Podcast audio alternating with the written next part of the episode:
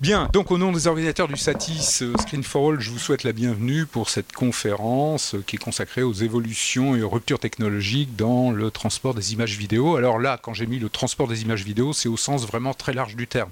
C'est-à-dire aussi bien le transport dans un câble que sur une liaison sans fil, qu'une distribution, euh, et ainsi de suite.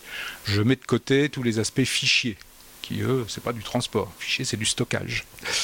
Et donc cette année, on fête les 40 ans du salon. Alors je sais plus bien si c'est la, 30, la 40e édition, ce qui voudrait dire qu'on est qu'à 39 ans. Bon, enfin bref, petit problème, mais enfin bon.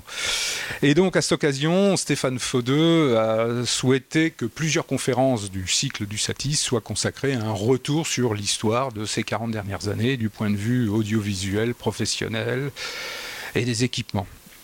Alors moi j'ai proposé de regarder ça sur l'aspect euh, signaux, codage euh, et le transport, à la fois du point de vue des infrastructures euh, de production, mais aussi des liaisons de contribution, qui est un élément important pour tout ce qui est retransmission d'événements sportifs en live, et souvent qui est un peu méconnu. Et aussi sur la partie diffusion, même si on ne sera pas euh, trop centré sur euh, cet aspect-là des choses. Donc j'ai demandé à quatre spécialistes venant d'horizons divers de venir à la fois porter le regard sur ces 40 ans, peut-être pas 40 ans, parce que tout le monde n'a peut-être pas 40 ans de carrière derrière lui, et de bah, d'expliquer comment ils ont vécu ces évolutions, quelles sont les évolutions qui leur ont paru les plus marquantes ou les plus en termes de rupture. Bon, j'ai mon, point de vue aussi là-dessus. Et donc, premier temps, ce retour en arrière, et ensuite, donc on fera le tour euh, des quatre personnes que je vais vous présenter juste après, et euh, ensuite, dans un deuxième temps, de passer sur un aspect plus prospectif, donc de chacun exprime comment il voit les évolutions. Alors, à court terme, bon, bah là on voit les choses se dessiner, il suffit de parcourir les stands, mais peut-être à plus long terme. Alors en sachant que ce genre d'exercice de de prévision euh, de l'avenir est toujours euh, très risqué. Hein. Il y a des choses euh, que j'ai écrites dans le temps dans, les revues que je préférais pas ressortir ou faire ressortir dans des archives, malgré le fait qu'on trouve tout avec Google maintenant. Mais bon, un éminent spécialiste qui m'avait avait dit que le succès du bêta du Betamax, je dis bien du Betamax, allait écraser le VHS. Je ne donnerai pas son nom. Donc on peut tout à fait se planter euh, complètement. Donc voilà. Euh, alors, nous avons réuni, euh, je dirais, Bruno Gallet, là par ordre alphabétique. Non, non, c'est pas l'ordre d'entrée en scène, c'est l'ordre alphabétique, comme dans les génériques. Donc Bruno Gallet, qui est le directeur général d'EMG France, qui est le nouveau nom d'Euromédia. Le nom Euromédia est connu depuis de nombreuses années, qui avait pris la succession de la SFP, pour les plus anciens d'entre nous. Euh, donc ne confondez pas SFP, Société Française de Production, et module SFP, euh, single, euh, je sais plus quoi, les modules de optique. et qui donc dirige EMG France, qui est maintenant spécialisé sur les transmissions HF et dont je dirais l'événement le plus connu, c'est le Tour de France qui, fait, qui use et abuse des liaisons HF. Ça a cru aussi au fil des années. Euh, ensuite, euh, Olivier Lecoq, qui, qui, est responsable commercial EMEA chez Imagine Communication. Alors, Imagine Communication, c'est surtout des boîtes. C'est pas des équipements, euh, des boîtes et des logiciels, bien entendu. Mais bon, peut-être que. voilà. tu préciseras un peu les activités d'Imagine Communication. Ensuite, Vincent Loret, qui est responsable commercial pays francophone pour Rose Vidéo et qui a passé une euh, longue partie de sa carrière chez Sony, et donc qui nous fera peut-être un, récit historique de toute la saga, des, formats, des signaux, des cassettes euh, et autres. Et enfin, Ronan Poulawek, VP Engineering chez iVision, qui est la société canadienne qui vient de racheter, c'est ça, AviWest, qui est le spécialiste des transmissions de DO 4G. Euh, moi je dis euh, les DO, DO 4G, euh, faute de nom générique et clair pour tout le monde. Voilà. Donc on va démarrer avec Vincent Loret. Et voilà. Ok, bah, bonjour déjà. donc oui, moi j'ai un peu plus de 30 ans de, recul, si on peut le dire comme ça. Euh, et donc au début, euh, quand je suis arrivé chez Sony, bah, c'était le début de la, du Betacam et de la cassette. Donc le Betacam, c'est justement euh, le rebond lié à l'échec du Betamax hein, face, face au, au, VHS pour une histoire de, on va dire, d'alliance technologique. et puis donc le Betacam au début bien évidemment analogique, euh, dans les années 90. Et puis euh, après, on a vu euh, toutes les déclinaisons que l'on a pu faire, on va dire d'un point de vue marketing, pour donner accès, remplacer l'Umatic et, et, avoir toutes ces, tous ces formats. Et puis ensuite, bien la digitalisation avec le, le digital Betacam et après le SX et ainsi de suite. Et là, à l'époque, si je peux rebondir sur ce qu'a dit Pierre-Antoine, bah, il y avait quand même une grosse partie de la transmission hors bien évidemment la transmission hertzienne, mais c'était des cassettes, bien évidemment. Euh, ce qui a fait les belles années de Sony, il faut, le dire. Et puis après, pour moi, les, les, principales révolutions, bah, ça a été justement l'avènement euh, du fichier dans toutes les étapes de la production et donc euh, bah, la décroissance de, la cassette suite à certains, je pense que ça a été accéléré à l'époque par rapport à des problèmes euh, géologiques au Japon, tremblement de terre en co, où les usines avaient pas mal souffert. Et puis bah, là l'avènement du, fichier et puis après toute la, reprise. Et en termes de, format, ce qui était assez drôle euh, chez Sony, pour revenir à ça, lié avec la, la transmission, c'est qu'on était toujours les vilains petits canards en gros avec le Par rapport au PAL. Et euh, c'était toujours un petit peu plus compliqué, bien évidemment. On avait toujours les demandes que les Japonais n'arrivaient pas bien à comprendre et à intégrer. Et puis, et puis voilà. Donc, euh, pour moi, les, principales ruptures, c'est vraiment euh, ben, d'abord la digitalisation avec le digital Becatacam et après euh, toute la partie euh, fichier, l'arrêt de la cassette, l'arrêt des magnétos et puis euh, tout ça pouvant être, bah, vous le savez aussi bien que moi, sinon mieux, complètement embêté sur différents supports de transmission et, voilà. Donc voilà pour moi et puis on parlera du, du futur un petit peu, un petit peu après. Je sais pas si, si, vous avez des questions, surtout n'hésitez pas euh, par rapport à ça, s'il y a des choses qui, qui vous intéressent. On a vu aussi différents autres euh, idées, formats. Euh, Monsieur Tellier dans la salle, là, mais avec tout ce qui était la 3D à une époque et ainsi de suite, qui sont. Alors, c'est autre chose encore, mais c'est vrai que ça a été des aventures parfois assez intéressantes. Et, et qui se sont arrêtés. Je pense qu'on voit aujourd'hui que tout ce qui est, ça c'est une remarque personnelle, mais c'est peut-être un petit peu en, bordure, mais tout ce qui est un peu immersif pour chaque personne, notamment la 3D avec la lunette, mais maintenant le métaverse et ainsi de suite, ce qui se passe chez Meta slash Facebook, on voit les limites de ça et finalement, euh, bah, une image, je pense que ça a besoin d'être avant tout partagé et on voit les limites de l'image vraiment euh, utilisée de manière euh, que personnelle. Voilà, ça c'était juste une remarque euh, perso. Olivier? J'ai une question. J'ai un bêta SP qui est en panne. je peux l'apporter à qui aujourd'hui? Ah, Ça, c'est une bonne question. Ah, J'en ai un. Et je crois qu'il y, a, des. Alors, je veux pas. Mais il y avait une époque, il y avait une boîte qui avait repris la fabrication des têtes. Ah. Euh, mais, on peut faire réparer encore? Je crois, mais si tu veux, je, te, je, garderai ça. J'utilise pour la RSA. euh... bah, il faut bien poser des questions. Euh, ben, sur cette conférence, il y aura deux parties. La partie, c'est un peu le passé, et la, partie du futur. Donc, sur le passé, moi, j'étais pas chez Imagine Communication à l'époque, donc j'ai plutôt donné mon expérience par rapport au métier que je faisais au début, donc il y a à peu près un, petit peu moins de 30 ans pour moi. Mais euh, ben, j'ai connu le SECAM, euh, c'était un peu la fin du SECAM inventé par Henri de France, qui a donné son nom à, l'esplanade, où est France Télévisions. Et puis, euh, on sait surtout le PAL, j'ai surtout travaillé avec le PAL, euh, qui arrivait en 62, qui arrivait en France. Enfin, moi, quand j'ai commencé à travailler, c'était déjà sur les 1 pouce. Enfin, il y a eu des 2 pouces, des 1 pouce, au montage et en production, dans les sociétés de production. Et euh, pour moi la plus grosse transformation parce que voilà, pour avoir bien travaillé avec le PAL et le euh, avec le PAL et les différents formats de cassettes, mais même en tournage, on avait quand même plein de problèmes. On en parlait l'autre fois. Avant, il fallait arriver au moins deux heures avant dans la régie, faire les phases de chaque de chaque produit, de chaque caméra. Donc il y avait toutes ces phases à faire. On avait sans arrêt des problèmes de, de chroma, bien que le PAL était fait pour pallier à ces problèmes de chroma. Enfin, c'était un véritable un véritable chantier de préparer de préparer aussi bien une régie de post-production qu'une régie de production et qui donnait un résultat avec une qualité qui était quand même assez euh, moyenne à la fin puisque euh, il y avait voilà des shifts, enfin il y avait tout, des termes qu'on a connus. Bon, pour les cassettes, c'était les drops, hein, c'était pas mieux, c'était un enfer d'avoir les drops sur les têtes au les shifts, enfin des ruptures de faisceaux, des voilà le, fameux color framing.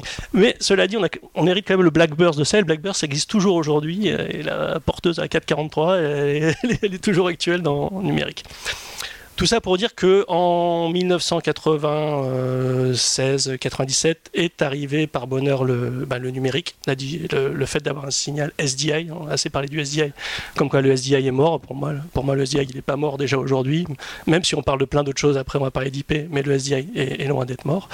Et lui, il a quand même changé la vie. Moi, c'était une révolution en termes de prod où ça allait beaucoup plus vite à faire les choses, où les équipements devenaient plug and play on avait beaucoup beaucoup moins de problèmes euh, de, de, de chroma, etc. Et même de, alors en analogique, ce qui était sympa, c'est quand on perdait un peu de signal, on voyait quand même. Euh, c'était dégoûtant, mais on voyait quand même. en numérique, on perdait tout. C'était un peu emmerdant sur les premières cassettes, c'est qu'il n'y avait plus du tout d'image. Au niveau de la maintenance, euh, je dirais l'analogique est plus. Pas, pas, la maintenance, la détection des pannes, l'analogique est quand même beaucoup plus simple, dans la mesure où on voit l'image et le défaut était déjà un élément euh, qui, qui, donnait euh, plus facile une, à direction, une direction possible de, de, problème.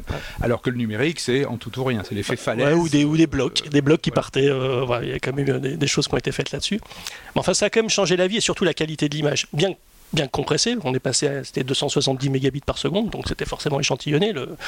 L'image, en tout cas, elle n'avait plus rien à voir. Les, couleurs étaient pétantes. voilà, on avait vraiment une bonne qualité qui a permis bah, de faire des montages. Et puis, alors, je pense qu'en termes de métier, ça n'a pas changé grand-chose parce que le métier restait le même. Voilà, c'est pas une rupture parce que ça restait un signal vidéo, ça restait des signaux audio. Quoique l'embêtage est arrivé grâce au SDI quand même aussi.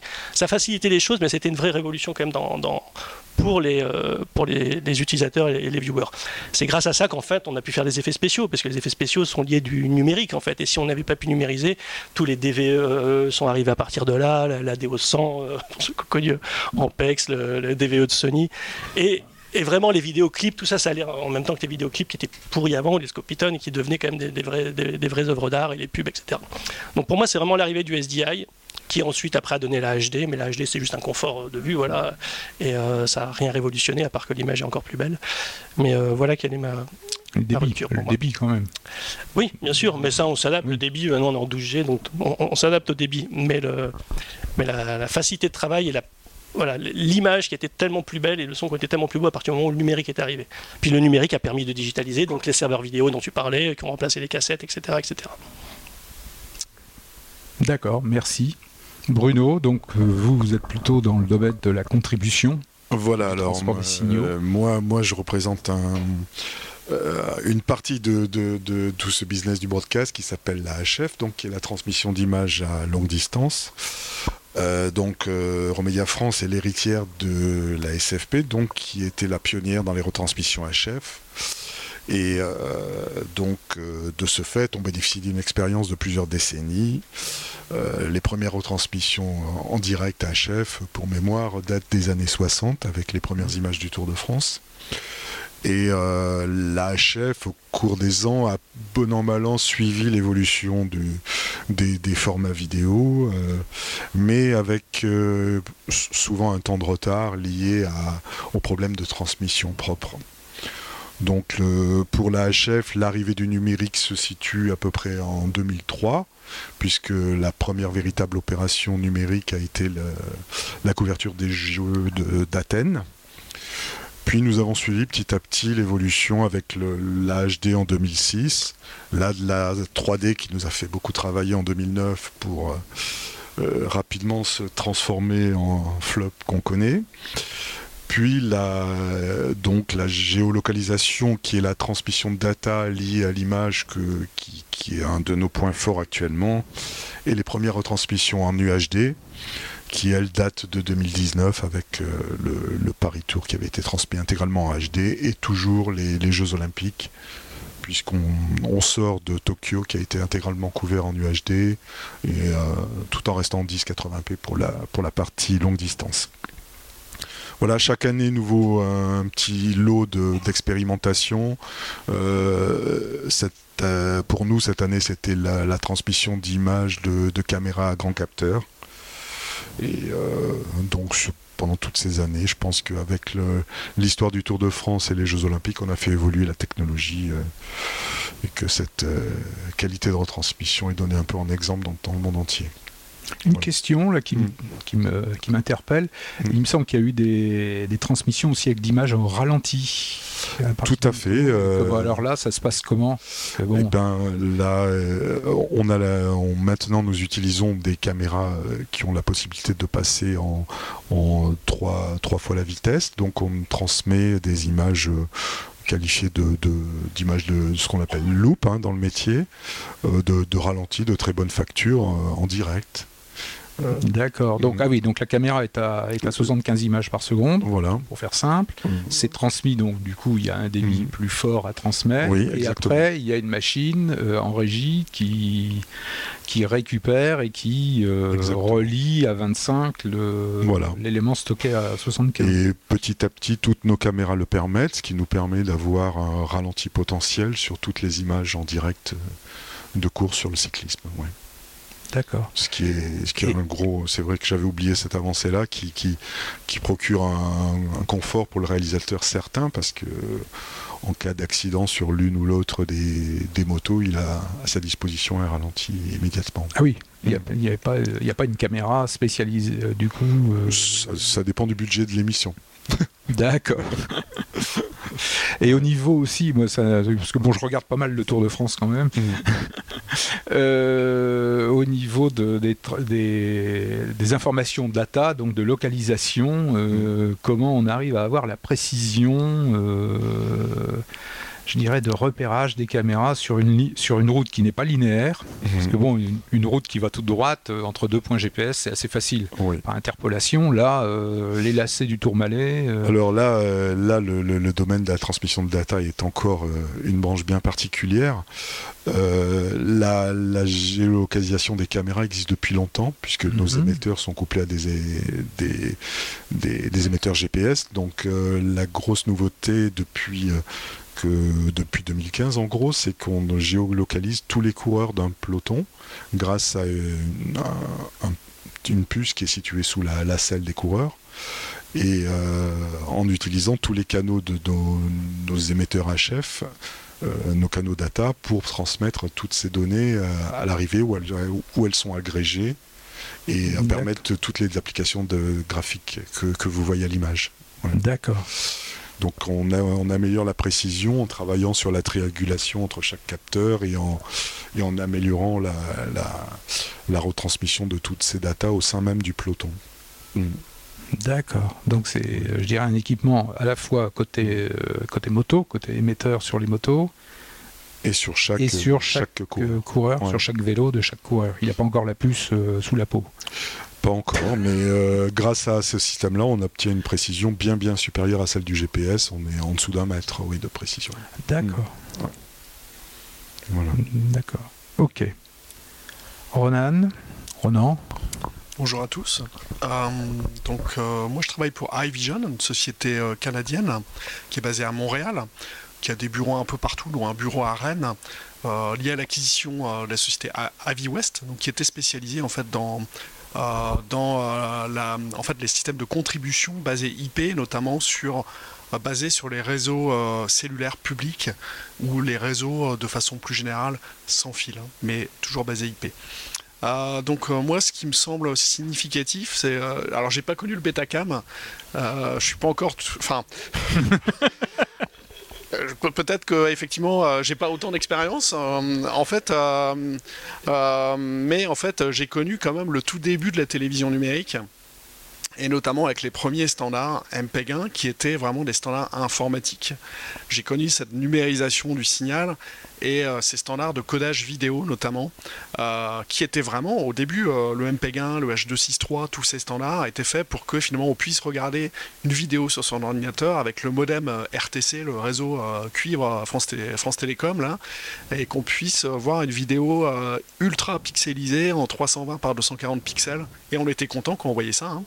Et dans une vignette en général. dans, une, vignette, dans une vignette avec une image, je dirais pas une image toutes les secondes, mais allez 15 images par seconde à peu près. Donc euh, aujourd'hui, on en fait 60 hein, en UHD ou en, HD. Donc c'est vrai que j'ai connu l'arrivée de ces standards MPEG-1. Moi, je travaillais à l'époque pour Thomson Multimédia. Et à Thomson, on avait euh, très rapidement pris le pli du MPEG-2.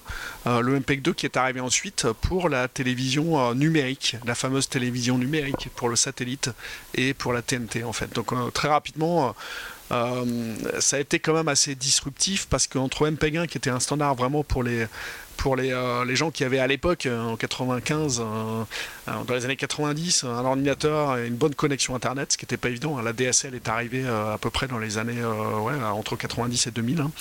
Hein. donc ben, le MPEG 2 a été quand même une grosse révolution parce que avec le MPEG 2, c'était plus des vignettes, c'était de la télévision SD, donc PAL ou SECAM, numérisée encodé, donc compressé quand même assez fortement. Euh, ce qui permettait d'entrevoir effectivement de la diffusion de cette télévision numérique euh, vers euh, effectivement pour le broadcast sur des réseaux satellites ou, TNT. Donc ça a été quand même une grosse grosse révolution. Il y a eu un, marché énorme qui s'est tout de suite qui est tout de suite arrivé hein, en, Amérique du Nord sur aussi des réseaux câbles. donc ça a été comme une grosse révolution. on passait de l'ASD principalement, donc des résolutions SD mais de bonne qualité euh, alors, les gens disaient, ouais, mais c'est moins bon que la télé analogique. Effectivement, il y avait un gros débat à l'époque qui disait que finalement, euh, quand vous alliez à la FNAC, euh, les vendeurs vous disaient qu'il faut acheter un, écran, une télévision numérique avec un. Il n'y avait pas les écrans plats encore à l'époque, mais ça sera, bien meilleur qu'une télé analogique. C'était pas tout à fait faux parce que en fait, finalement, le numérique apportait cette euh, stabilité et cette, euh, en fait, finalement, cette, euh, quelque part, un niveau de qualité à peu près constant. Mais la télé analogique, elle apportait aussi quand même des contrastes parfois qui étaient un peu meilleurs. Et donc, donc effectivement, ça a été quand même un peu une période charnière. Mais très rapidement, après, quand la HD est venue dans les années 2000, et puis des nouveaux standards de codage comme le H264, donc le MPEG 4. Alors, il y a eu plusieurs, entre le MPEG 2 et le H264, il y a eu plusieurs standards qui ont MPEG 4 qui, euh, qui, euh, qui, qui ont été euh, livrés, mais la vraie révolution ensuite, après le MPEG 2, c'était du H264.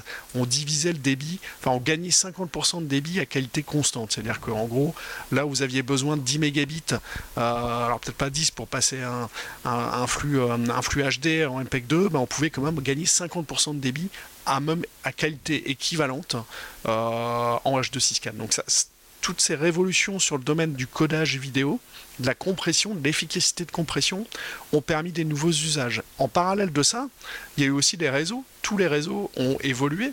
Les réseaux, notamment IP, ont, évolué avec l'arrivée de l'ADSL. Bon, euh, euh, donc euh, tout le monde a certainement eu une ligne ADSL avant d'avoir la fibre. Et sur ces réseaux ADSL, bah, finalement, on pouvait quand même passer plusieurs mégabits. Donc on pouvait recevoir des flux euh, c'est le début de la télé, euh, la télé sur IP, hein, et, effectivement, on a, quand même eu des, euh, enfin, des, nouveaux programmes qui sont arrivés, plus de chaînes de télévision, plus de, beaucoup plus de, de, finalement de choix dans les programmes qu'on pouvait recevoir y compris en live. Hein. et puis, bien sûr, euh, l'autre euh, point très important, c'est les moyens de contribution. Alors Bruno en a parlé euh, sur toute la partie HF.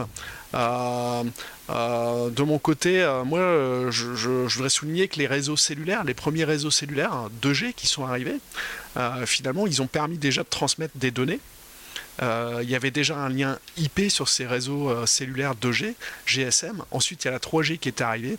Et quand la 3G est arrivée, on s'est dit il y a quelque chose à faire parce qu'on on pouvait déjà passer sur les smartphones 3G, les premiers smartphones 3G, on pouvait passer des vignettes, euh, des, vidéos vraiment un peu comme le MPEG-1 dans les années 90. On pouvait passer quelques vignettes sur son smartphone Nokia de première génération. on s'est dit bah, si on mettait plusieurs cartes SIM et si on agrégeait plusieurs finalement liens 3G, on pourrait peut-être passer comme des vidéos pour le broadcast, pour la contribution. Et c'est l'idée qu'on a eue en 2008 à Avi West. On s'est dit, bon, on va faire un premier prototype. Donc pour tester le prototype, moi je me rappelle très bien que j'étais avec un de mes collègues dans une voiture, avec une caméra, avec un prototype des cartes électroniques, des modems qui sortaient de la voiture. Et on était dans notre voiture, on filmait, on filmait les passants parce qu'on faisait des premiers tests.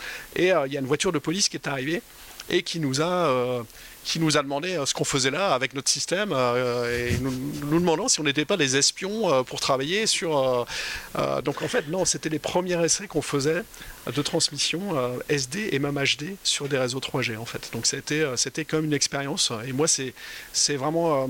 je dirais que si, si, j'avais deux choses à retenir, c'est l'évolution des systèmes de codage, l'efficacité de ces systèmes de compression finalement, et l'évolution des réseaux en parallèle font qu'on aboutit à, des systèmes de plus en plus performants. On peut passer de la 4K maintenant sur des réseaux IP, sur des réseaux cellulaires, 5G. Hein, euh, on, va le garder pour tout à l'heure, mais, effectivement, euh, c'est ces deux évolutions en parallèle qui créent souvent des nouveaux, euh, usages et qui permettent aussi d'avoir des nouvelles émissions avec plus de caméras, avec des, systèmes plus légers sans doute et, assez simples à installer en fait et à utiliser. Merci pour ces témoignages. Je euh, précise un point sur le MPEG-1, c'est que l'idée au départ lancée par Philips, qui était très impliqué dans ces travaux-là, Microsoft et Intel aussi, si mes souvenirs sont exacts, c'était de réussir à faire passer de la vidéo numérique sur un CD-ROM qui était limité par son architecture au débit du CD audio, donc si on prend le débit du CD audio, euh, canaux, 44.1, 16 euh, bits, machin, on arrive à un débit de 1,4, je sais plus combien, mégabits. Et là, les gens se sont dit, bon, bah, le magnétoscope, c'est vachement bien. Le vidéodisque, 30 cm, alors euh, vraiment le grand vidéodisque, hein, le laser disque ou le laser vision, c'est encombrant, c'est lourd. Il faut qu'on mette de la vidéo sur le CD-ROM simplement contrainte, il faut qu'on mette la vidéo sur 1,5 mégabits. Et donc là, ils y sont allés à la hache. Donc euh, le 720 euh, machin, on le coupe en deux, 360 sur 240. On descend à 15 images, on descend à je sais plus quoi, 4.2, euh, il y avait aussi des problèmes de sous-échantillonnage, et on arrive vraiment, mais ça rentre dans la boîte à chaussures, mais c'est faut forcer pour faire du, de la vidéo sur CD-ROM. Et là, il y a eu toute une bataille à l'époque des CD-ROM avec le CDI de Philips, qui était le produit multimédia, euh, mais très compliqué à développer au niveau des auteurs par rapport à, au CD-ROM euh, Macromedia qui était un logiciel beaucoup plus souple pour faire des produits interactifs. Et moi je me souviens d'avoir animé des stages où c'était la bataille, est-ce qu'on édite en CDI ou est-ce qu'on édite en CD-ROM euh, et donc, il y avait la moitié de la salle qui disait c'est le CDI, l'autre la moitié, bon, bah, le CDI a perdu. Peut-être pour d'autres raisons euh, sur l'histoire de Philippe, mais bon, là c'est un autre roman. Voilà, bon, c'était ma petite contribution. Et c'est vrai que moi, je, bon, c'est la compression et le streaming qui sont pour moi les, évolutions. Parce que les évolutions, bon, je suis d'accord qu'il y a quand même eu des, sauts technologiques importants quand on est passé de l'analogique au numérique et puis les différents formats et les passages en résolution. Mais l'architecture technique ne changeait pas. C'était simplement que des problèmes de performance de, de puces ou de circuits et autres. Tandis que quand la compression est arrivée, bon, nécessaire pour les fichiers, nécessaire aussi pour les transmissions. Euh, c'est toujours un problème de taille de tuyau, hein, de diamètre de tuyau. Euh, ça a été déjà, puis après le streaming, quand euh, on a réussi à faire passer, je dirais, des contenus synchrones et où la base de temps est très rigide, parce qu'en vidéo, la base de temps, c'est vraiment l'élément essentiel, sur des circuits type IP, non déterministes et totalement aléatoires, comme comme la circulation routière sur les autoroutes. La plupart, des la plupart du temps, il n'y a pas de bouchons, mais quand il y a des bouchons, c'est la galère. Voilà, donc euh, voilà, c'est le télescopage entre les, deux mondes. Alors du coup, bah, comme on est dans le télescopage dans les deux mondes, bah, on passe maintenant sur la partie plus prospective. C'est plus un peu plus dur pour moi, je trouve. Mais euh, moi, ce que je trouve intéressant dans tout ce qu'on a vécu, euh, c'est que finalement, euh, je trouve que l'ensemble des technologies ont besoin de, de, cohabiter de plus en plus. Et si on prend même la cassette, bah on voit aujourd'hui que le meilleur outil de stockage, c'est quasiment le LTO, et qui est sur une base cassette. Donc je trouve que tout finalement euh, est amené plus ou moins à, converger en termes de, de, techno de base, je dirais. Donc ça, pour moi, je trouve ça très intéressant. On parle beaucoup d'IP mais ça amène aussi pas mal de complexité parfois dans les configurations, dans l'aspect euh, mise euh, en place euh, les premières fois ou des choses comme ça. Donc dans, des, dans de l'événementiel, ça peut être plus compliqué de refaire vos réseaux à chaque fois et ainsi de suite. Donc on voit des limites aussi sur certaines techniques. Et, en, matière de de, distribution. Alors évidemment, le, streaming est, Euh, on, voit plein de choses qui, qui, bougent de partout avec des, rendus euh, de mieux en mieux. Si on prend les, Netflix, tout, ce qui est plateforme avec, euh, bah là, vous, êtes chez vous et vous voyez pas trop de finalement de, différence suivant comment ça, arrive ou comment ça transite. Donc moi c'est ça qui me fascine le plus. Et bien évidemment, on en parlait juste un petit peu avant avec Ronan, mais c'est la 5G. Après, comment ça va cohabiter, je dirais à la fois sur l'aspect euh, bah, diffusion, pour nous utilisateurs sur nos téléphones, sur ainsi de suite, et on voit que bah, c'est le monde, euh, on va dire entre guillemets, du grand public. Et là, bah, que veulent faire exactement les opérateurs, comment ça doit fonctionner, comment ça doit être adapté, c'est des vraies questions. Et après, quelle va être la déclinaison de la 5G finalement dans le monde plus euh, pro, si on peut dire? Et est-ce que demain, Ronan disait qu'il y avait déjà des tests qui étaient faits, mais finalement la 5G va devenir euh, votre nouveau euh, réseau euh, câblé à l'intérieur, enfin qui ne sera pas câblé bien évidemment, à l'intérieur de vos bâtiments. Et, ça pour moi ça me semble être vraiment les, enjeux de demain. Et, le gros, le plus gros enjeu que je vois et aujourd'hui en étant chez Ross, c'est finalement comment vous arrivez à avoir des produits qui sont assez hybrides, qui vous permettent de prendre le meilleur de chaque techno, euh, tout en minimisant les compromis que vous avez à faire et à vous apportant une souplesse à la fois opérationnelle et d'infrastructure euh, maximum. Et ça, je trouve que c'est vraiment les, enjeux de demain. Euh, comment on arrive à, marier tout ça et prendre le, le meilleur des mondes pour avoir des outils toujours plus faciles, toujours plus stables, toujours plus, euh, je dirais, euh, euh, modulaire. Et, voilà quoi. Et ça, c'est juste pour, pour, parler un tout petit peu de Ross, c'est vraiment un de nos, nos chevals de bataille. Et je trouve que c'est vraiment un truc qui est, super important pour le futur. Voilà pour, pour moi. Mais la 5G demain, à l'intérieur des bâtiments et, pour enlever tout le câble ouais, ça me paraît être l'enjeu de demain, moi, ça, vraiment. Vraiment.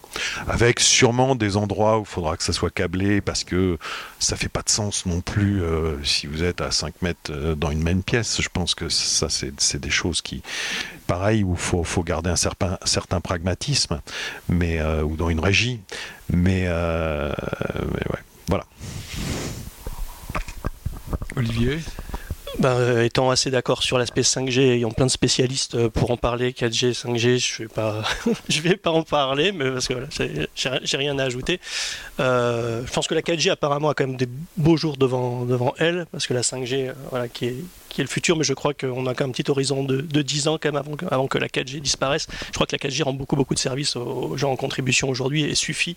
Euh, aujourd'hui, on a quand même des problèmes avec la 5G de distance aussi. Il faut toujours rester dans un périmètre réduit, donc soit des, soit des villes. Enfin, on va pas courir toute la France en 5G demain, euh, je pense. Euh, ben, au niveau révolution, j'avais parlé de la première, pour moi c'était le passage au numérique, SDI, puis la Ronan a bien complété en parlant de toutes les compressions. Donc il y avait Motion JPEG, MPEG 2, MPEG 4, voilà. JPEG 2000 évoluant un petit peu, et aujourd'hui le JPEG XS, qui est un peu la, nouveauté, qui est, montré également, qui permet d'avoir des très très faibles latences. Et donc on, en reparlera. pour revenir sur la partie... On peut, préciser un peu les écarts de débit entre les deux, les deux gammes ah ben, alors il y a le débit et il y a surtout la latence. Parce que le débit, bon, bah, c'est bien, mais si, euh, parce que la, latence, ça m'amène à parler de la remote production. C'est-à-dire qu'avant, tant qu'on fait de la contrib, tant mieux si ça va vite, mais, euh, mais je veux dire, on n'est pas aux pièces. À partir du moment où on fait de la prod, c'est à l'image. Euh, voilà, le réalisateur, s'il a 1000 km de là où, où se passe l'événement, euh, il veut commuter comme s'il était sur le stade. Et donc, euh, c'est un, petit peu, un petit peu différent. Mais bah, en termes de débit, par exemple, en, lossless, donc sans perte de qualité en HD, on a 130 mégabits par seconde mhm. en JPEG XS. Et en UHD, on est à 1 gigabit par seconde au lieu de 12. Donc c'est un rapport de 1 à 10. Ça, c'est sans perte de qualité. On peut évidemment améliorer les compressions voilà, euh, encore une fois, ce sera toujours au détriment de la qualité, mais à l'œil, bah, vous pourrez voir sur le Satis, il y, a, des équipements qui le montrent. Euh, à l'œil, même aux instruments de mesure, il y a ce qu'on appelle la qualité lossless suffit. Le, quelque chose qui m'amène à dire que tout ça aussi a fait changer, c'est on est dans un monde complètement voilà, de, marché. Je pense que les écrans de télé, enfin, ont quand même été extrêmement moteurs là-dedans pour nous aider à vendre tous nos trucs, que ce soit la 3D, que ce soit la HD ou que ce soit l'Ultra HD. Je pense que si on avait toujours un cathodique en 4 tiers, euh, on vendrait pas, tout ça n'existerait pas, parce qu'on aurait des problèmes de taille. Et en fait, on fait miroiter aux gens, enfin, il suffit d'aller chez Darty n'importe où, des, écrans de plus en plus grands. Donc, bah, j'imagine que les gens ont des logements très grands maintenant, avec des écrans qui font la taille des murs. C'est peut-être moins vrai pour des Parisiens, mais en tout cas, là, en province, on les gens ont leur home cinéma dans les maisons de campagne, à la cave, ils font des home cinéma. Et si on a un grand écran et qu'on reste euh, en SD, euh, là pour le coup c'est vraiment dégueulasse. Donc euh, la HD, je pense que la HD a réellement été repoussée par la taille des écrans et l'Ultra HD aussi. Parce que l'Ultra HD, sur un écran normal, bien malin, celui qui dira quelle est l'image Ultra HD de l'image HD. Donc le HDR va apporter une différence voilà, de chroma qui est une fausse. C'est un maquillage le HDR, c'est un, joli maquillage. Tant mieux pour le, viewer, mais euh, c'est pas la réalité. Mais l'UHD qui est vraiment que de la résolution, euh, il y a plein de gens à qui on a fait des tests sur un écran normal, un peu plus petit que celui-là, ils vous disent que l'Ultra HD c'est celui-là et la HD c'est l'autre. Parce que l'œil est tout simplement pas capable de le voir. Maintenant avec des grands écrans, c'est différent. Toujours est-il que les grands événements du monde sont imposés en Ultra HD. Voilà, c'est le cahier des charges si vous voulez répondre. Sinon, ben, vous êtes foutu dehors, euh, que ce soit euh, les Jeux Olympiques, euh, la Coupe du Monde de football qui, arrive ce mois-ci, que ce soit Roland Garros. Hein, enfin voilà, le cahier des charges impose l'Ultra HD. Et l'Ultra HD impose d'énormes contraintes parce que là, on est dans un débit de 12 gigabits par seconde. Donc moi je parle pas de compression, je laisserai mes, confrères parler de, transmission, etc. Mais en prod, euh, on est en bande de base. Voilà, on, ne compresse pas pour faire de, la prod. Et, euh, et donc le problème du SDI a montré ses limites avec le 12G. Et l'IP quelque part l'IP, enfin le 21.10 ou le 22.6 auparavant, c'est-à-dire le non compressé sur IP. Avant, c'était tout simplement pas possible parce qu'il fallait des, débits. Les switches sont arrivés, là, là, ils ont fait ce qu'il fallait. Cisco Arista ont fait des switches. Bon, maintenant, on a des ports 100 Go, des ports 400 Go sur les switches qui permettent réellement de mettre de la vidéo dessus. En SDI, ça devient quasiment ingérable, à moins de faire une petite prod, mais une grosse prod en UHD. Il y en a, un MP en fait, euh, voilà, pour parler d'un concurrent, euh, ils en font. Et, euh, mais c'est fastidieux. C'est beaucoup de câbles. Il y a des camions de câbles qui partent, qui doivent aller à d'autres endroits de la France. Ça pollue, c'est pas dans l'air du temps, etc. L'IP permet quand même d'alléger énormément le câblage. Donc voilà, si on parle rien qu'en termes de câblage, c'est une révolution là-dessus.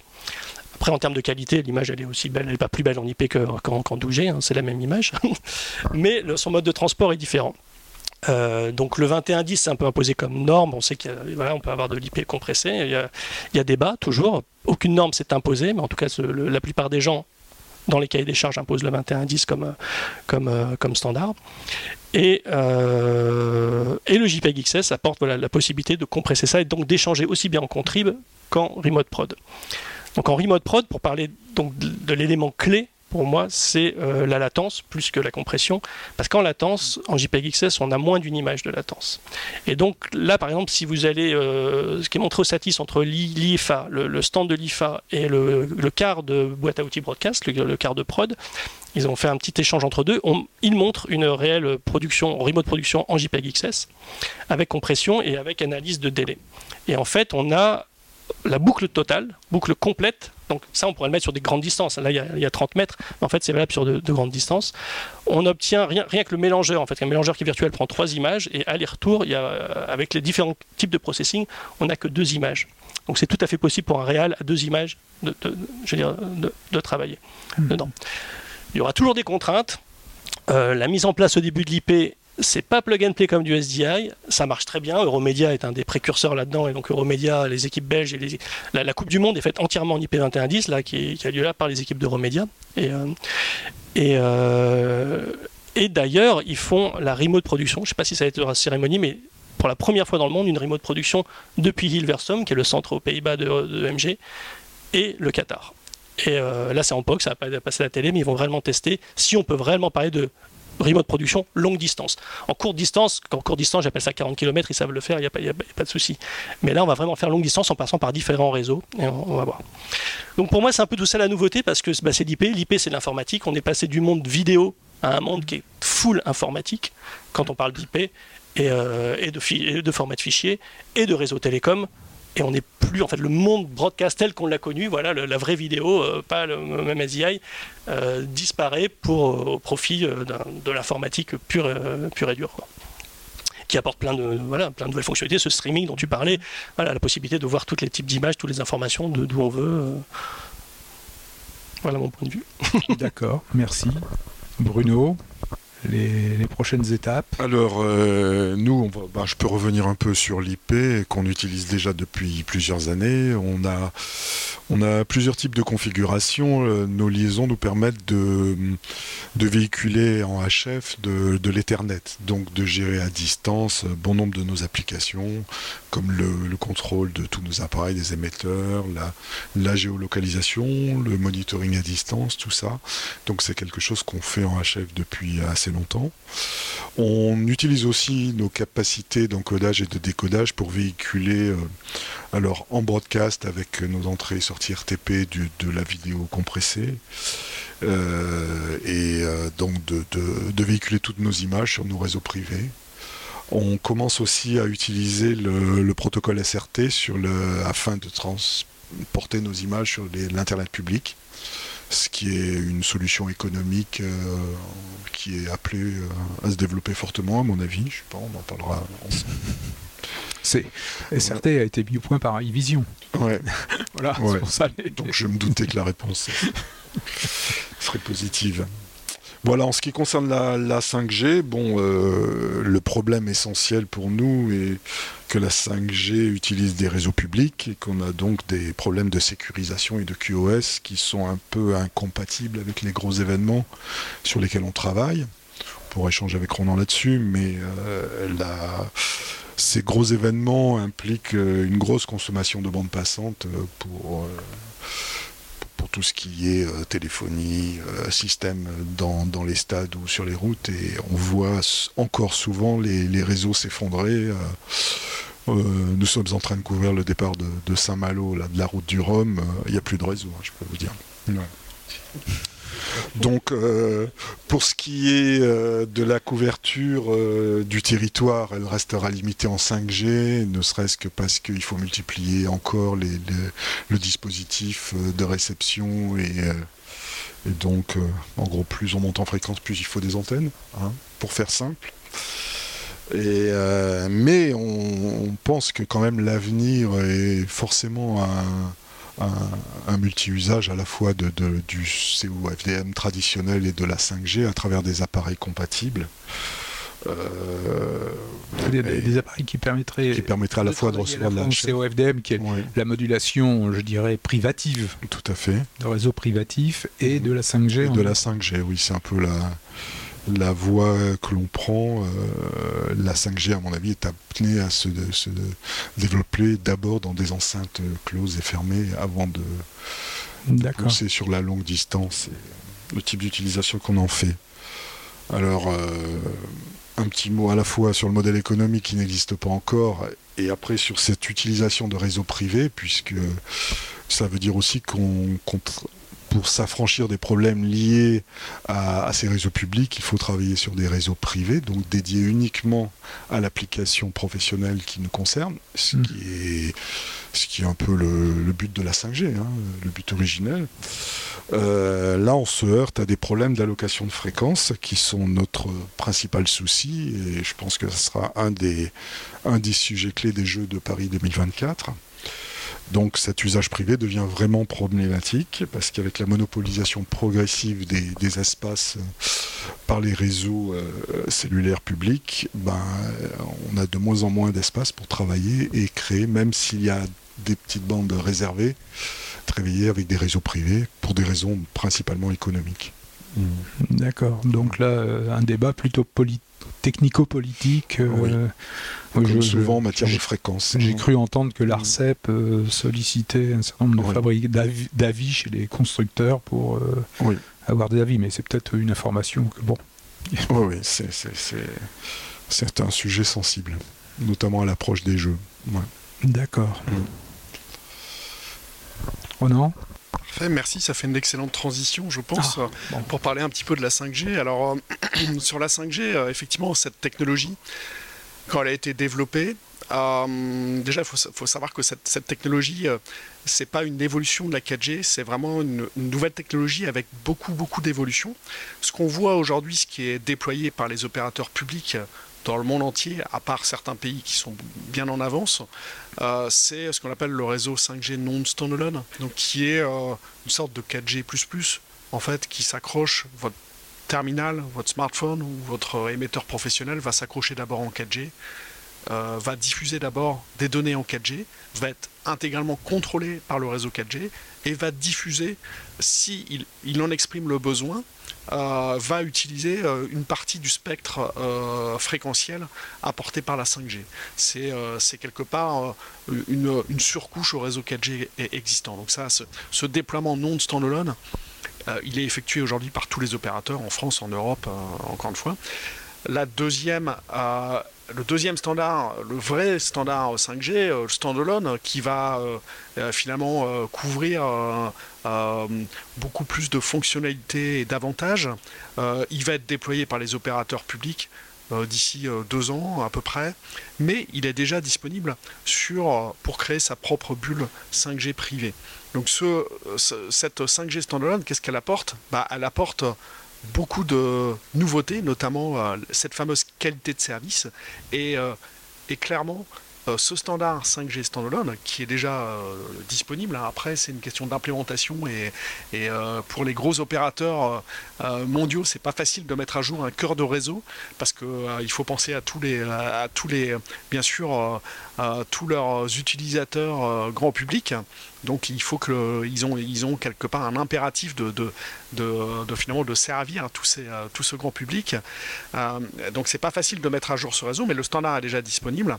Euh, donc la 5G standalone, elle va apporter de la qualité de service, la réservation de bande passante, ce qu'on appelle du slicing. Donc c'est une isolation complète du réseau pouvez avoir dans un réseau 5G euh, plusieurs sous-réseaux complètement isolés, un pour la sécurité par exemple, un autre pour le broadcast, un autre pour euh, effectivement les voies d'ordre, ainsi de suite.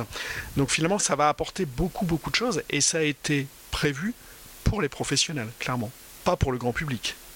Donc euh, ce standard 5G, quelque part, ce que je suis en train de dire, c'est que il est quand même très adapté à un usage professionnel. Alors que la 4G, clairement, la 4G, quand la 4G est sortie, c'était L'optique, c'était euh, les smartphones, euh, le grand public. Là, la 5G, standalone, euh, la, cible pour, alors je dirais pas seulement les opérateurs publics, mais aussi les fournisseurs de réseaux, de cœur de réseau 5G, ce sont les professionnels. Et dans les professionnels, bah, il y a le broadcast qui est demandeur de débit, qui est demandeur d'usage euh, pour transmettre de la vidéo en 4K euh, à très basse latence. Donc euh, la 5G, elle apporte aussi beaucoup de choses, beaucoup de nouveautés en termes de spectre, de fréquence. Parce que quelque part, la bande passante, elle est liée aux fréquences disponibles, au spectre de fréquences qui est disponible. Hein. Donc la CERF va effectivement réguler en France, va être le régulateur en France pour décider quelle fréquence un opérateur peut utiliser et quelles fréquences seront libérées pour un usage privé. Alors là, ça évolue quand même très très rapidement dans beaucoup de pays. Pas seulement la France et les pays européens, mais partout dans le monde, on a quand même une grosse évolution de, de, cette, euh, de, de, de, ce spectre et, de, et en fait de, de la libération de.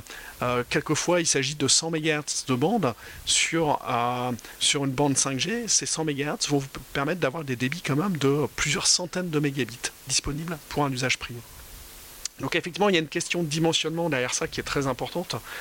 On est en train de passer d'un monde un peu euh, d'experts euh, vidéo euh, à un monde d'experts informatiques et, finalement réseau où il va falloir dimensionner.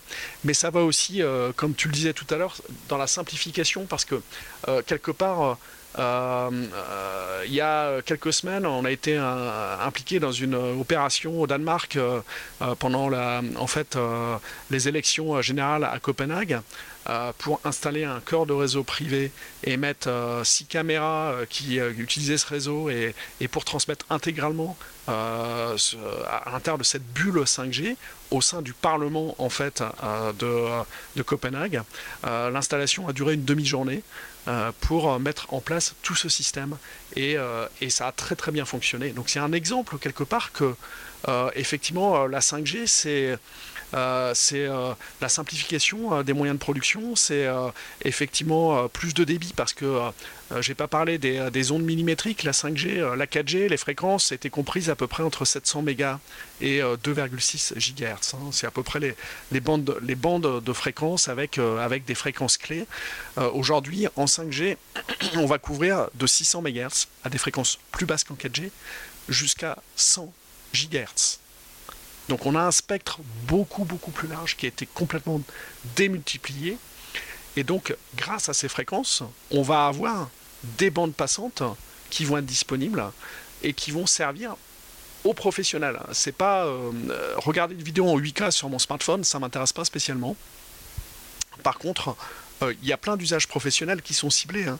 euh, aujourd'hui euh, par des, par des, par effectivement les standards 3GPP. ce sont bien sûr le broadcast, la sécurité publique, l'automobile, plein de choses qui vont utiliser ces fréquences. Donc c'est pas c'est pas un c'est pas un mythe, c'est pas de la science-fiction. Aujourd'hui, il y a eu plusieurs expérimentations qui ont été faites. On en parle beaucoup pour Paris 2024. Euh, très clairement, parce que euh, euh, il y a un opérateur public qui aujourd'hui est très impliqué et qui souhaite aussi montrer une grosse évolution et, ce que cette technologie permet clairement. donc il y, a vraiment beaucoup beaucoup d'enjeux. mais je pense qu'on n'est pas dans la science-fiction, on n'est pas on est vraiment dans quelque chose qui aujourd'hui est en train d'arriver. Il y a quelque chose qui est en train de se passer comme euh, quand le MPEG 2 est sorti, je pense qu'il y a vraiment quelque chose qui est en train de se passer. Euh, pour ce qui est de la couverture 5G dans des bâtiments, c'est aussi quelque chose. Aujourd'hui, on a tous été confrontés à des problèmes de connexion au Wi-Fi qui n'étaient pas bonnes. Le Wi-Fi, euh, alors mis à part la dernière évolution du Wi-Fi, le Wi-Fi 6, mais mis à part cette évolution, le Wi-Fi est, assez peu robuste à de la transmission de vidéo, par exemple. Hein, c'est bien pour relier des ordinateurs et faire du transfert de fichiers, mais pas pour transmettre de la vidéo en direct et ben en fait, la 5G, c'est la meilleure technologie aujourd'hui qui existe sans fil pour transmettre, en tout cas sur IP et en numérique, pour transmettre euh, effectivement une vidéo euh, euh, simplement et efficacement en fait. Hein. D'accord, donc j'irais plein d'éléments techniques à, à, caler quand même, parce que bon, tout ça, ça doit passer par des standards ou des normes. Alors, oui, ces standards sont déjà euh, aujourd'hui euh, le comité de normalisation hein, de la 5G, donc qui s'appelle 3GPP, finalement euh, délivre des standards régulièrement. Aujourd'hui, le standard standalone a été livré, je crois, de mémoire, ça doit faire deux ou trois ans déjà. Donc les, implémentations, euh, c'est comme un, standard de codage vidéo. Quand vous avez un standard de codage vidéo qui arrive, bah, il faut un peu de temps pour que les industriels finalement euh, l'intègrent et euh, en, tirent toute la quintessence. là aujourd'hui, les grands industriels, Ericsson, Nokia ou, ou, ou Bicom même par exemple, travaillent sur le sujet, ont déjà des solutions alors, je voudrais parler aussi d'une opération qui a été effectuée, par exemple, au, au, Vélodrome à Saint-Quentin pendant la, en fait, la Coupe du Monde de cyclisme sur piste. Donc, cette opération a été effectuée intégralement avec un réseau 5G privé installé dans l'enceinte du, euh, du, stade Vélodrome à Saint-Quentin et avec des caméras robots, donc sur fil, qui était relié à un réseau 5G millimétrique. donc euh, je vous cache pas que l'installation a été grandement simplifiée parce que finalement, euh, euh, quelque part, tout le monde sait aujourd'hui connecter sa box à la maison et connecter son smartphone ou son ordinateur en Wi-Fi. Ben, aujourd'hui, effectivement, les problèmes de la 5G, ça va être ça, ça, va être effectivement de trouver des et s'associer à des partenaires qui vont installer les antennes là où il faut, qui vont effectivement installer le cœur de réseau et proposer cette cette connexion, cette connectivité pour les, euh, pour les moyens broadcast audiovisuels. Donc c'est, euh, mais euh, on a un petit peu d'expérience sur le sujet. finalement, c'est, ça, paraît complexe. en pratique, ça n'est pas tant que ça. Et les expériences qui ont eu lieu dernièrement, tout dernièrement, et qui vont continuer encore dans les mois prochains, montrent qu'il y a un fort intérêt et surtout un, un, enjeu très très fort. Et, et, certainement aussi euh, des nouveaux usages qui vont arriver parce qu'on pourra euh, certainement placer des caméras là où on avait un petit peu mal à les placer auparavant. D'accord. On arrive à peu près, oui, même, même moins 5. Est-ce qu'il y a des questions dans le public? Oui. Alors, non, j'ai pas de micro chef. Ils sont tous à fil. Voilà, ou alors euh, vous venez jusqu'à... Moi j'ai deux points d'éclaircissement à demander euh, concernant sur l'évolution des, technologies. Euh, on parle de la transition du PAL directement au digital, mais n'y a-t-il pas eu le standard composante, c'est-à-dire XAQV Et bon, ça peut prêter à sourire parce que les deux Mac a fait quand même, a connu quand même un échec au niveau du grand public. Et puis la deuxième chose qui m'a surprise aussi, c'est que vous ne parlez pas du tout de la contribution par euh, liaison satellite, que ce soit en point à point ou en diffusion, parce que ça a servi pour les deux quand même pendant un bon laps de temps. Oui, alors on, avait envisagé d'inviter quelqu'un et bon, on a, a, eu du mal à trouver la personne. Mais c'est vrai que bon, il n'y a personne qui est euh, sur le segment satellite là. Non.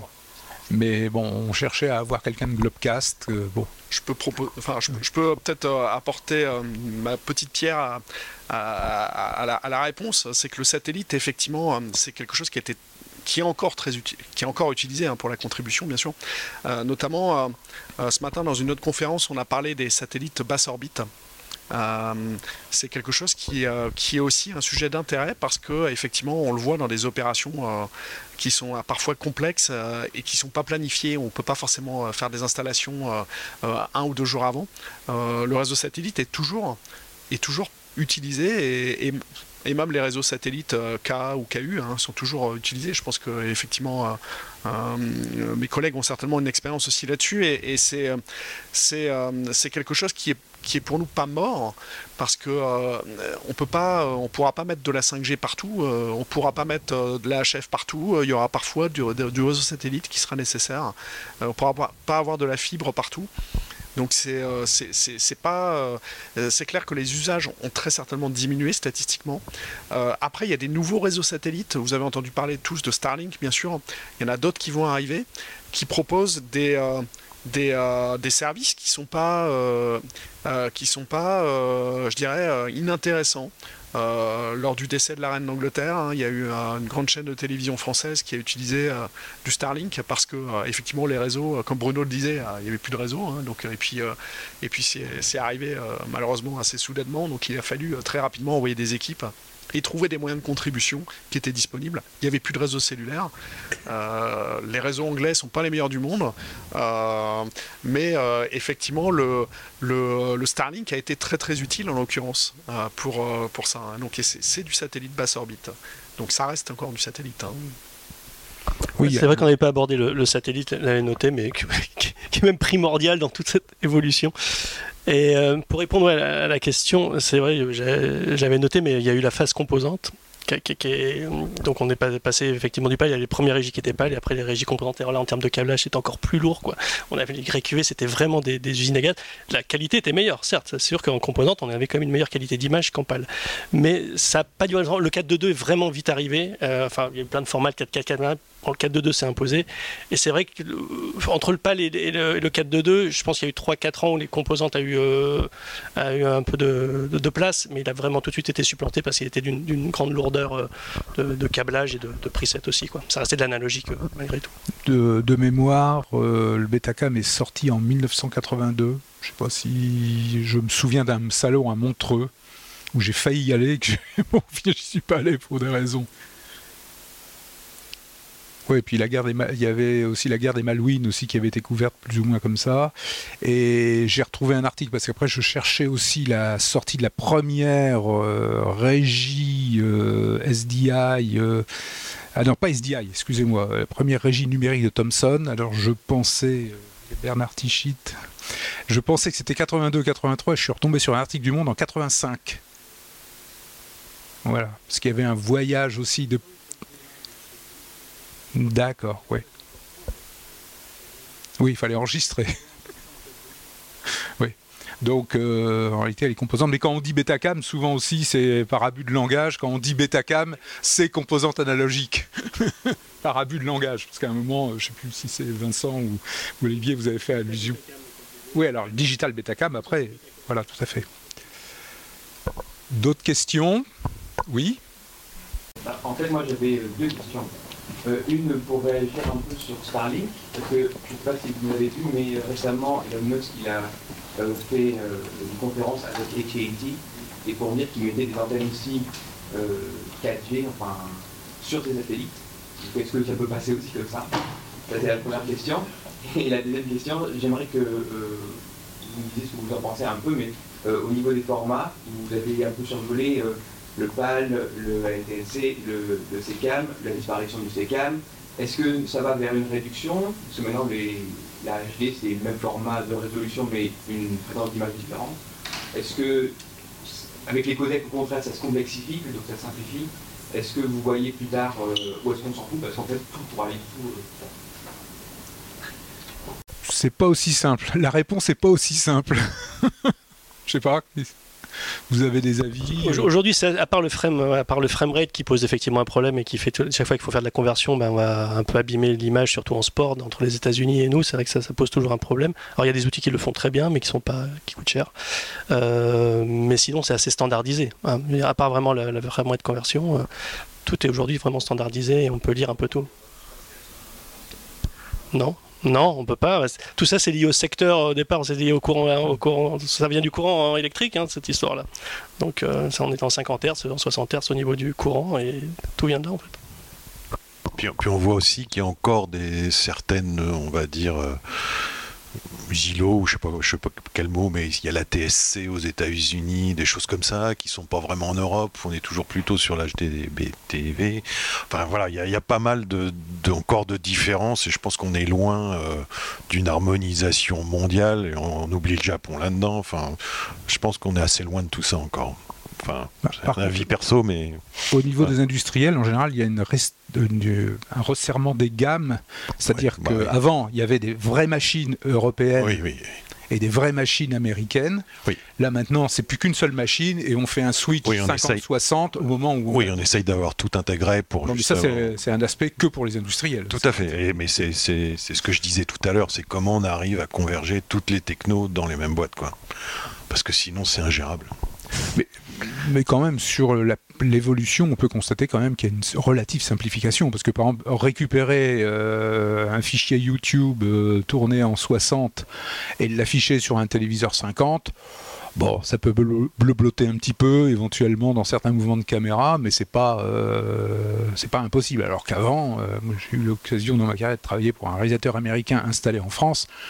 À l'époque de l'analogique, je vous dis pas les galères que j'avais eues. Hein sur le problème de secteur, entre autres, et de, et de bon, c'était vraiment galère. Et bon, lui, il disait, je bosse pour, je diffuse vers les États-Unis, donc je bosse avec du matos américain, 60 Hz, en France, sur du courant 50 Hz.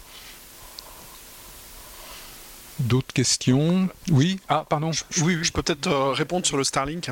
Euh, effectivement, euh, Elon Musk n'est pas complètement fou. Ah en fait. Ah bon, c'est une. Non, non, non, non. en fait, il y a dans les standards 5G, hein, il y a effectivement le backhauling satellite 5G qui va permettre de connecter des réseaux satellites à des réseaux 5G et pour notamment proposer plus de débit grâce à ces euh, réseaux satellites basse orbite et à mieux distribuer le débit dans des zones où, euh, par exemple, euh, on n'aura pas forcément la possibilité de déployer de la fibre. Parce qu'il ne faut pas oublier que la 5G, toutes les antennes 5G, elles sont connectées à des réseaux fibres opérateurs. Mais la problématique souvent, c'est de trouver. bon, la France est un pays relativement bien fibré, mais il y a d'autres zones où effectivement, ça sera plus compliqué d'avoir cet accès au réseau, au backbone quelque part. Et là, on pourra utiliser des réseaux euh, satellite basse orbite. Donc c'est déjà prévu dans le standard, c'est une évolution, et c'est aussi pour ça d'ailleurs euh, que euh, Elon Musk, et pas seulement Elon Musk avec Starlink, hein, il y a d'autres services de satellite basse orbite qui vont être lancés. Alors après c'est un peu la guerre entre tous ces services, comment gérer tous ces, tous ces flottes de satellites, mais c'est aussi pour ça que ça crée beaucoup d'intérêt. Parce qu'il y a Amazon qui a annoncé également son réseau 5G, euh, privés. Euh, donc euh, les opérateurs publics qui sont mis tous un petit peu en, concurrence avec ces nouveaux services. Donc il y a un peu une guerre. On espère que ça va profiter bien sûr aux utilisateurs, mais en tout cas concernant cette connexion entre Starlink et les réseaux cellulaires, c'est c'est pas du fake news. C'est pas de la fake news. concernant les votre deuxième remarque sur les formats, moi j'aurais juste une petite, une petite, un petit commentaire à faire. C'est l'entrelacé, ce fameux euh, standard HD entrelacé euh, euh, qui nous simplifie pas toujours la vie, on va dire, en particulier avec les derniers standards de codage comme HEVC, H265, qui, malgré tout ce qu'on entend, le gère correctement, mais par contre, il y a beaucoup de... on va dire, de, il y a beaucoup de solutions aujourd'hui logicielles qui ne veulent pas entendre, qui ne veulent plus entendre parler d'entrelacé, et en particulier qui n'ont pas a fait ce qu'il fallait pour euh, supporter l'entrelacé en H265 HEVC. Donc ça pose beaucoup de problèmes d'interopérabilité aujourd'hui. Donc euh, je sais que l'entrelacé, je pense, ne va pas disparaître comme ça. C'est quelque chose qu'on traîne, hein, malheureusement. Euh, on pourrait aujourd'hui passer très probablement en HD à du 1080p 50, avec certainement une qualité qui serait même meilleure une qualité pour les utilisateurs finaux qui serait meilleure et, pour des gains en débit, enfin des, surplus de débit qui seraient négligeables. Mais, mais par contre, c'est un peu historique malheureusement et on traîne encore le 1080i euh, cet entrelacé et, c'est parfois pas simple parce que encore une fois avec les nouveaux standards de codage les nouveaux standards de codage essaient de plus en plus comme de faire abstraction de, ce, de, ce, ce signal entrelacé hein.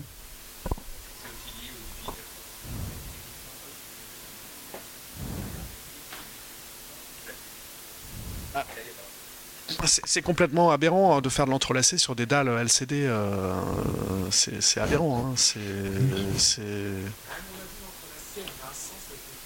Oui. Bien sûr. Bien sûr, mais euh, euh, voilà, la diffusion aujourd'hui, le broadcast, elle est encore majoritairement l'entrelacé en HD. Bah, bien sûr, bien sûr. donc, donc les, ah oui. Les, outils de production, d'édition euh, doivent encore gérer ces formats. Et, euh, il, y a, aussi, il faut imaginer que le monde est vaste et que les évolutions techniques ne vont pas toujours à la même vitesse euh, sur tous les continents. Donc il y a, aussi un, retard. je ne sais plus, dans une conférence, il y avait euh, je crois que c'était un opérateur satellite qui avait donné des statistiques sur les diffusions au niveau mondial. Et pour finir, on se rendait compte que bon, ben, l'Europe et en gros l'Amérique du Nord étaient, alors je sais plus à l'époque en HD ou je sais plus quoi, et que euh, on faisait encore du 4 tiers euh, SD sur la moitié du monde. Oui, c'était oui, un opérateur satellite, c'est par rapport au nombre de canaux, voilà, c'était au nombre de canaux qu'il gérait au niveau mondial, je crois que ça devait être Intelsat, je crois, et la, répartition était euh, surprenante, c'est-à-dire qu'il y avait le nombre de canaux HD à l'époque, c'était à peine un tiers ou un quart de sa capacité satellitaire sur le monde, alors que euh, pour nous c'était la HD, point. Euh, donc donc il y, y a, aussi ça, c'est-à-dire il y a ce qu'on appelle l'effet de parc. Euh, quand, euh, je dirais, quand on doit euh, déployer une nouvelle technologie, bah, il y a toujours un effet d'anciens équipements qui sont là et qu'il faut, qu'il faut continuer à desservir. Et sur les archives, bien entendu, aussi. Bah, L'ASD n'a pas disparu. Dans plein de pays, elle est toujours là. en Russie, là. Mais même en France, en TNT, il y a encore des chaînes qui sont en SD. Euh, bien qu'elles diffusent, bien qu'elles produisent en HD, elles sont diffusées en SD encore. Donc, ouais, mais là, ça, tout ça se résoudre, effectivement, vient. À la prochaine attribution des fréquences. Parce que là, c'est un, bon, il y a eu un, il y a eu un, bug dans le calcul de, des bandes passantes des fréquences. Mais l'entrelacé, en fait, on a un héritage de, de, ce qui existait auparavant. Oui, oui, voilà, on peut pas tout, on peut pas tout changer. En fait, pour rester des compatibilités, il faut garder des compatibilités avec des existants, et ça explique. Même chose que, bon, là, parce que bon, euh, pour préparer la conférence, j'ai regardé quelques éléments historiques. Euh, il y a des dates, quelquefois, les, euh, je dirais, Wikipédia affirme que telle, telle norme ou tel standard est sorti en telle année. Moi, je me dis, ah non, c'est pas vrai du tout. Parce qu'entre le moment où c'est présenté dans un salon, le moment où les produits sont disponibles et le moment où ils sont vendus, et je dirais à un niveau de, parc à 80%, on va dire, bah, il s'étend facilement 10 ans. Hein. Euh, bon, ça va un petit peu plus vite là sur les nouvelles technologies, mais et encore, et encore. Bien, d'autres questions? Peut-être parce que là on est arrivé à, au temps qui est imparti, oui, 13h10, donc voilà. Bien, ben, ben, merci à tous pour votre attention et merci à nos quatre intervenants pour la qualité de leur présentation. Merci.